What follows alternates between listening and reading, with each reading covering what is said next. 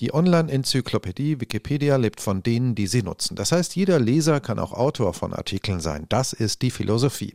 Das geht in Sekundenschnelle mit einem Klick und ein paar schnell hingerotzten Zeilen. Carsten Ratzke aus Frankfurt ist Autor und einer der Administratoren der deutschen Ausgabe der Wikipedia.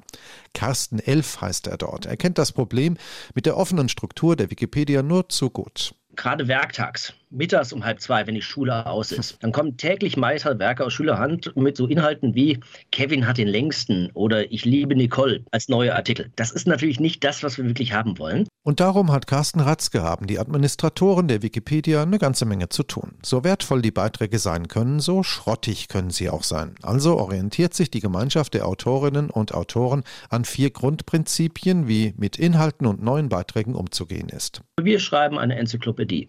Wir schreiben diese Enzyklopädie, das ist das zweite, vom neutralen Standpunkt aus. Der dritte Punkt ist, die Wikipedia stellt Wissen unter freier Lizenz zur Verfügung. Wir bieten freie Inhalte, die weitergenutzt werden können, ohne zu fragen. Und die vierte Regel ist keine persönlichen Angriffe. Vor allem der letzte Punkt wird nicht immer konsequent durchgehalten. Legendär und leider auch prägend für die Wikipedia sind sogenannte Edit Wars.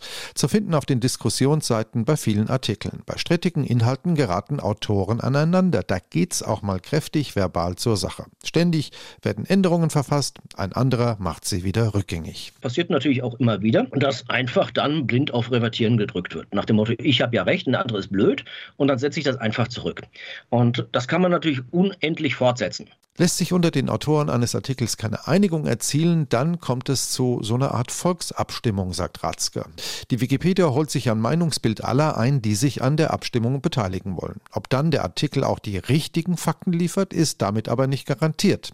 Genau hier hat die Wikipedia ein Problem, sagt Hector Haghütter. Er ist Professor für Kommunikationswissenschaften und lehrt an der Hochschule Bonn-Rhein-Sieg. Ich rate natürlich extrem davon ab, die Inhalte von Wikipedia äh, ungeprüft äh, zu übernehmen. Äh, journalistisch ist das schon nicht sauber und wissenschaftlich ist es schlichtweg äh, verboten. Denn was ist wahr und was ist falsch in der Wikipedia? Administrator Carsten Ratzke hatte auch kein Allheilmittel.